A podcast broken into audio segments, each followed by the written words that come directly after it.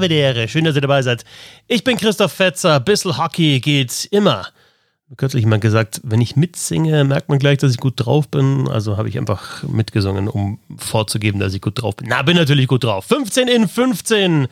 Herzlich willkommen zu dem Format hier bei Bissel Hockey anfangs der Woche, in dem ich in 15 Minuten auf alle 15 Mannschaften der DEL schaue. Die meisten kennen das Format schon. Ich habe mich auch heute dafür entschieden, dann eben das vergangene Wochenende zu nehmen und ja, zu schauen, wer hat da am besten performt, eben nur an diesem Wochenende. Und wer am schlechtesten? Von den Punkten her natürlich, von den Punkten und von den Toren. Manchmal sagen die Punkte und die Tore ja nicht alles aus über die Performance, aber viel.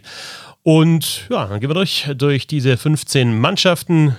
An, Anfangs der Woche neu habe ich es tatsächlich heute mal am Montagabend äh, geschafft, das Ding aufzuzeichnen. Ihr könnt diese ganze Geschichte, dieses Projekt Bissel Hockey unterstützen auf steady, www.steady.de slash Hockey oder könnt das auch über PayPal machen oder über eine Direktüberweisung ab einem Euro pro Monat seid ihr da mit einem Stehplatz mit dabei. Alle Infos dazu gibt's in den Show Notes. Und dann starten wir und fangen an mit den Grizzlies Wolfsburg. Die haben sechs Punkte geholt am vergangenen Wochenende. 6 zu 0 Tore, 2-0 gegen Düsseldorf gewonnen, 4 zu 0 in Bietigheim äh, gewonnen. Also zwei Shutouts, einmal für Strahlmeier, einmal für Pickard und offensiv läuft das auch. Die neuen, die äh, treffen Archibald und De Sousa waren es gegen die Düsseldorfer EGG, gegen äh, Bietigheim dann Reck, schon länger da, Murray, neu, Festerling, schon länger da, De Sousa, der wieder getroffen hat. Ähm, also da läuft es in der Offensive und auch in der Defensive. De Sousa jetzt schon mit fünf Toren und zwei Vorlagen. Trevor Mingoya ist DL-Topscorer nach den ersten vier Spielen mit acht. Assists, dazu äh, noch ein Tyler Godet, der noch gar nicht gespielt hat. Die Defensive steht erst fünf Gegentore. Das ist ein super Start der Wolfsburger hinein in diese Saison. Defensiv waren sie in der vergangenen Saison schon richtig gut, haben da vielleicht teilweise ein bisschen langweiliges Eishockey gespielt. Jetzt haben sie so ein paar Offensive geholt, die äh, auch funktionieren und das sieht bis jetzt sehr gut aus für Wolfsburg insgesamt in der Tabelle Zweiter. Und zwar hinter München. Die haben nämlich insgesamt zwölf Punkte an diesem Wochenende auch sechs Punkte geholt. Nicht ganz so ja, gleiches Torverhältnis wie äh, Wolfsburg, aber ein bisschen anders. 8 zu 4. Es waren 2-1. Knapp, äh, äh, knapper Sieg von äh, München in Schwenningen dabei. Äh, als Fiesinger im Tor stand und nicht Danny Austenberg. da haben Abelshauser und Kastner die Tore geschossen. Und dann 6 zu 3 zu Hause im Derby gegen die Straubing Tigers. Zwar ein 3-1 wieder aufholen lassen, aber dann hinten raus nochmal richtig angezogen. Ja, Offensive funktioniert sehr, sehr gut. Auch zehn verschiedene Torschützen. Philipp Vareika hat jetzt sein erstes DEL-Tor gemacht gegen die Straubing Tigers. Ortega schon vier Tore geschossen, dazu drei Assists. Und was mir schon gefällt, ist, dass die ja weiterhin hungrig sind. Gibt da zwei Theorien. Sei es äh, das erste ist, du bist erfolgreich und magst dann irgendwann nicht mehr, weil äh, du satt bist. Die andere ist, wenn du einmal gewonnen hast, dann willst du mehr. Und das sehe ich aktuell zum Saisonstart, zumindest bei München. Da sehe ich das Letztere. Die wollen mehr. Mannheim hat auch sechs Punkte geholt an diesem Wochenende, ist im Mittelfeld der Tabelle insgesamt, aber hat auch erst drei Spiele verloren. Man hatte ja den Auftakt 2 zu 4 in Straubing verloren, aber dann jetzt 3 zu 2 gegen die Nürnberg Ice Tigers und 3 zu 0 bei den Eisbären Berlin und das Ganze wirklich mit dieser ellenlangen Ausfallliste immer noch teilweise ja ähm, ähm Covid-19, äh, Return to Play äh, Protocol, aber auch Verletzungen neu mit Endras, habe ich vergangene Woche schon angesprochen, Iskakov, die jeweils so um die fünf Wochen führen. Tore jetzt gegen Nürnberg durch Dors, Wohlgemuth und Best, da lag man zurück, zumindest mit 0 zu 1, aber hat das Spiel gedreht und dann gegen die Eisbären Berlin Bergmann und Plachter jeweils im Powerplay und dann auch Holzer mit seinem ersten DL-Tor für die Adler Mannheim war das Empty Net Goal hinten raus. Shutouts. Brückmann unter anderem stark gehalten gegen Nöbels, gegen dessen Rückhandversuch. Also da haben sie auch ein Backup und sind, obwohl sie so viele Verletzte haben, ganz gut unterwegs zum Saisonstart. Eine Orgel statt einem Schuss, hoppla, ist mir ausgerutscht. Köln kommt dann mit fünf Punkten, zwei Siege am Wochenende, 6 zu 0 bei den Krefeld Pinguinen. Da hat äh, Justin Poggi den Shoutout gehabt, ähm, Edwards Barinka, also Edwards zweimal Barinka, Ukbekili Senhand und Moritz Müller mit den Toren. Und dann gegen Augsburg hat man 3 zu 2 nach Verlängerung gewonnen, war da schon 0 zu 2 zurück, hat das Ding gedreht. Tolle Tore, ähm, super Vorarbeit äh, für äh, Dumont ähm, über Ukbekele und Matsumoto bei dem Sieg gegen Augsburg. Auch toller Rückhand-Flippass von Ferrara auf Matsumoto beim 2 zu 2. Und dann Tourisson wieder getroffen, zweites Tor im vierten Spiel für die Kölner Haie. Das ist insgesamt ein ordentlicher Start. Vierter sind wir, ist man in der Tabelle. Ähm, Poggi stark gehalten. Da schreibt Martin Sauerborn in der Eishockey News, dass es da auch einen neuen Torwarttrainer gibt mit Ilari Neckel. Hat, vielleicht hat der auch einen Einteil. Und Maury Edwards nach vier Spielen, drei Tore und drei Assists. Also der Schuss. Die Iserlohn Roosters haben vier Punkte geholt am äh, vergangenen Wochenende mit sieben zu fünf Toren. Insgesamt Fünfter in der Tabelle haben in Augsburg mit 4 zu 1 gewonnen und dann gegen Ingolstadt in einem sehr unterhaltsamen Spiel 3 zu 4 nach Verlängerung verloren.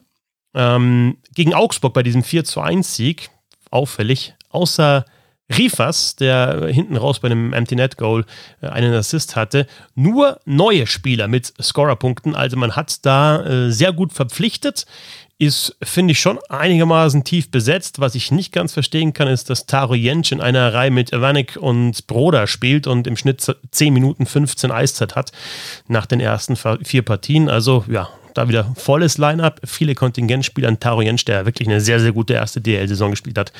Ja, dann wieder ein bisschen zurückgerutscht im Line-up. Aber insgesamt ist es ein guter Start für die Iserlohn Roosters. Dann kommen die Eisbären Berlin, die am Wochenende drei Punkte geholt haben gegen Bremerhaven auswärts 4-0 gewonnen haben durch Tore von Clark, White, Nöbis und Föderl. Ein Shutout da für Anschitschka, weil Niederberger angeschlagen war und nicht dabei war. Genauso wie beim 0 3 gegen Mannheim, das ich schon angesprochen habe.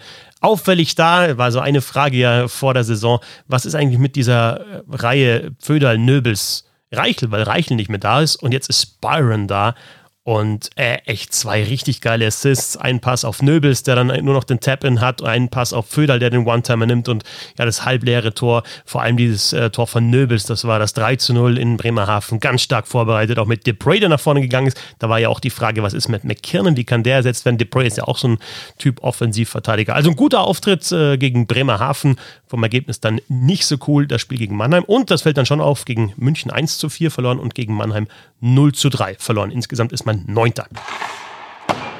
Die Straubing Tigers haben drei Punkte ebenfalls geholt an diesem Wochenende 3 zu 6 äh, in München verloren, habe ich schon angesprochen.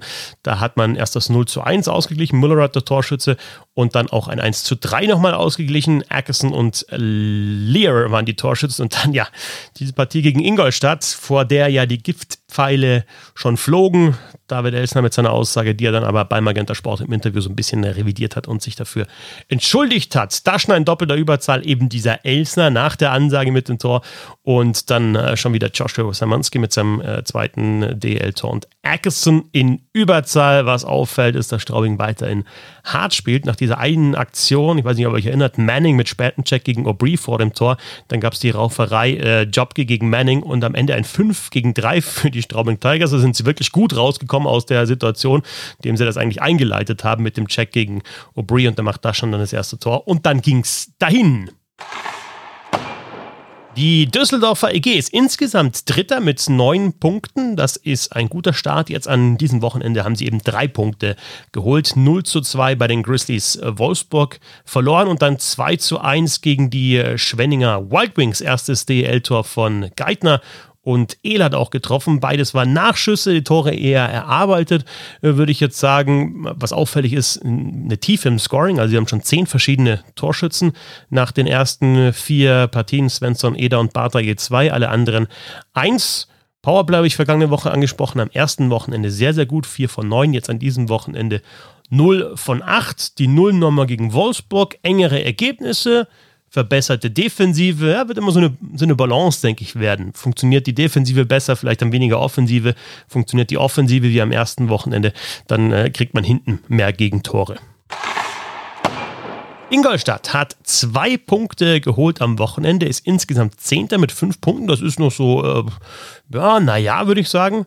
Dieses 1 zu 4 in Straubing haben wir schon äh, thematisiert. Einziges Tor äh, von Pieter und dann ein 4 zu 3 nach Verlängerung bei den Iserlohn Roosters. Da lag man schon mit 0 zu 2 zurück und dann kamen Powerplay-Tore von Borg, von DeFazio und von Simpson und sie haben das Spiel äh, gedreht denn dann hat nämlich Phaser noch in der Verlängerung den Siegtreffer erzielt. Deutlich mehr Schüsse abgegeben, insgesamt die besten Schussstatistiken der Liga, auch das beste Powerplay der Liga Offensive funktioniert. Allerdings auch das schlechteste Penalty-Killing. Wenn ich mir Sturmreihen anschaue, wie Simpson, O'Brien und Borg, das ist richtig gut. Flake, Pieter, Höflin hat man da auch noch. Und eine sehr, sehr bewegliche, offensivstarke Verteidigung. Eben, man muss ja dann auch ab und zu vielleicht ein bisschen mehr auf die Defensive schauen. Insgesamt ist der Start jetzt von den Punkten her ähm, ja, nicht optimal, aber das ist auf jeden Fall eine unterhaltsame Mannschaft.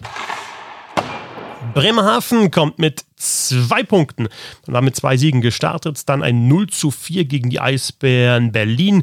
Die Tore habe ich vorher bei den Eisbären schon angesprochen. Da muss man jetzt aus Bremerhavener Sicht sagen, dass man da teilweise schon ja, deutlich zu spät war und sich so ein bisschen hat herspielen lassen. Also ein bisschen Licht und Schatten bei den Bremerhavener, was ich dann schon interessant finde, verlieren dieses Spiel gegen, äh, gegen die Berliner 0 zu 4 und kommen dann zurück mit einem 3 zu 2 bei den Nürnberg Ice Tigers. Da schon 1 zu 2 zurück, das Ding noch gedreht. Verlic, Powerplay, Urbas, äh, auch der wieder getroffen. Und dann Ross Mowerman. Ihr erinnert euch vielleicht an den letzten Roundtable. Wenn nicht, dann hört ihn noch. Ja, da hat der Sebastian Böhm ja auch über Mowerman äh, gesprochen und der macht dann halt dann den Siegtreffer in der Overtime. Franz Repp hat da gespielt, äh, hat unter anderem in der Overtime Penalty von Ski gehalten. Also waren Chancen für Nürnberg da, aber Bremerhaven hat das Ding gewonnen und den ja, dann dritten Sieg im vierten Spiel eingefahren. Nürnberg eben mit einem Punkt nur, muss man sagen, an diesem Wochenende. Man ist insgesamt in der Tab Tabelle Elfter nur mit elf Punkten. Da war mehr drin. Man hat in Mannheim mit 2 zu 3 verloren, führte damit äh, 1-0 durch äh, Fleischer, dann 2-2 ausgeglichen von Sheehy. Ähm, es waren Chancen da bei den Toren, bei einem Tor, ja, leichter Scheibenverlust, Zusammenspiel Bender, Bortnatschak vor dem äh, 1 zu 2. Mm, und äh, man hat in dem Spiel geführt und hat auch in dem äh, zweiten Spiel am Wochenende geführt gegen Bremerhaven.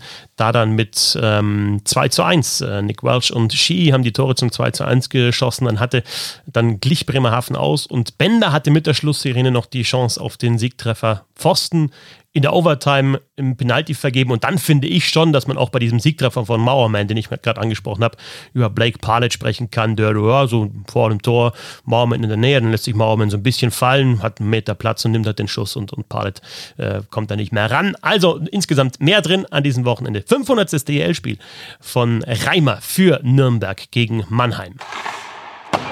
Augsburg hat ebenfalls nur einen Punkt geholt an diesem Wochenende.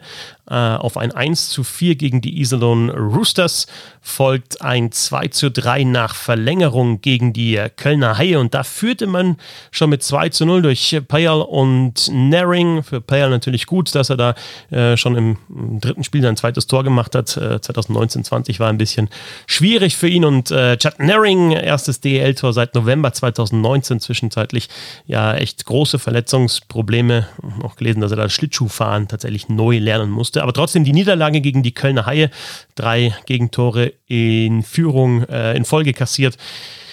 Ja, ein paar zu leichte Scheibenverluste ähm, und Powerplay ist auf jeden Fall ein Sorgenkind. Eins von 15 in der kompletten Saison.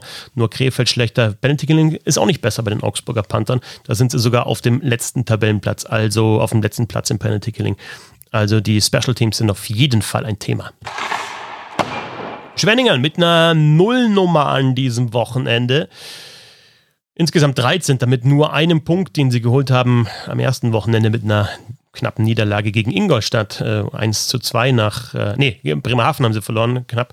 Da haben sie den Punkt geholt. Dann 1 zu 2 in Ingolstadt, 1 zu 2 gegen München, 1 zu 2 bei der Düsseldorfer EG. Ich meine, Eriksson recht viel mehr kann er nicht machen. Ne? Also zwei Gegentore, wenn du kriegst, äh, dann müsstest du zumindest mal punkten oder ein Spiel mal gewinnen. Ähm, da ist tatsächlich dann die Offensive aktuell das ähm, Problem. Liegt unter anderem auch darin, dass, äh, daran, dass äh, Tyler Spink sich in der Vorbereitung verletzt hat und noch gar kein Spiel gemacht hat. Der Bruder von Tyson Leistungsbrink und auch Jauts nur zwei der vier Spiele gemacht hat. Die Mannschaft muss sich offensiv, denke ich, noch finden, ist nicht gut reingestartet in die Saison. Andererseits muss man auch sagen, Bremerhaven, Ingolstadt, München und dann Düsseldorf, die ja auch gut angefangen haben, das sind dann auch die, nicht die schlechtesten Gegner gewesen. Bietigheim am Wochenende mit einer Nullnummer, nur ein Spiel absolviert, das mit 0 zu 4 verloren gegen Wolfsburg, also nach dem Start äh, zu Hause 5 zu 4 gegen Ingolstadt, jetzt zwei 0 äh, zu Niederlagen, erst in Nürnberg und jetzt gegen Wolfsburg, wobei man da sagen muss, es waren echt gute Chancen da, gleich in der Anfangsphase. Mitchell Hurt bei diesem Spiel gegen Wolfsburg mit einer Chance. Ähm, dann ähm, nach 0-1 Rückstand, Ranford, zweimal Jasper, Preibisch, das waren alles gute Möglichkeiten. Man hatte ähm, sieben Powerplays, man spielte sogar zweimal fünf gegen drei. Also diese Chancenverwertung und natürlich dann auch die Special Teams, das Überzahl kann man da rausgreifen am Wochenende bei den Bietigheim Steelers und deswegen, ja, null Punkte und ja, insgesamt in der Tabelle der zwölfte Tabellenplatz. Und dann haben wir noch die Krefeld Pinguine. Ja, null Punkte am Wochenende, ein Spiel 0 zu 6 verloren gegen die Kölner Haie.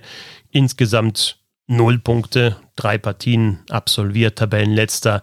4 zu 6 Düsseldorf, 3 zu 6 in Wolfsburg. 0 zu 6 jetzt gegen die Kölner Haie, also in allen drei, gegen, in allen drei Spielen sechs Gegentore kassiert auch echt. Also jetzt gegen Köln Fehlpässe im Aufbau, Sacher unter anderem beim 0 zu 2. Sabolic hat eine Scheibe verloren im Aufbau. Äh, Quapp dann auch bei einem Tor beim 0 zu 4 nicht gut ausgesehen, da ist ihm durchgerutscht. Vielleicht hatte sie spät gesehen, aber trotzdem, wenn du da in Position bist äh, und den Butterfly zumachst, dann, dann kannst du die Scheibe auch halten. Nochmal ein Aufbaufehler von Berli auf beim 0 zu 5. Äh, das einzig Positive für die Krefeld-Pinguine in äh, diesem Spiel, kein Gegentor in Unterzahl. Äh, jetzt ist man 3 von 10 im Penalty Killing, 70 Prozent. Und das andere Positive ist, dass man eben nur ein Spiel gehabt hat und sich vielleicht dann so ein bisschen hat sortieren können am Wochenende, dann am spielfreien Sonntag. Das war der Blick auf die DL, auf die 15 Mannschaften, die 15 in 15. Wenn es, wenn es euch gefallen hat, war jetzt auch dieses Mal äh, ja, ordentlich vorbereitet mit allen Highlights, die ich gesehen habe, teilweise Ausschnitte aus den Spielen und äh, mir zu jedem Team äh, eine Menge Notizen gemacht. Ich habe jetzt hier so, was sind das? Sechs Seiten im Word-Dokument, Aufzeichnungen. Ihr könnt das Ganze hier, wie gesagt, sehr gut äh, oder sehr leicht unterstützen. steady.de slash Hockey oder über PayPal oder mit Direktüberweisung. Alle Infos in den Show Notes. Danke fürs Zuhören. Äh, wir hören uns dann äh, sehr wahrscheinlich am Ende der Woche im Roundtable und bis dahin sage ich Servus.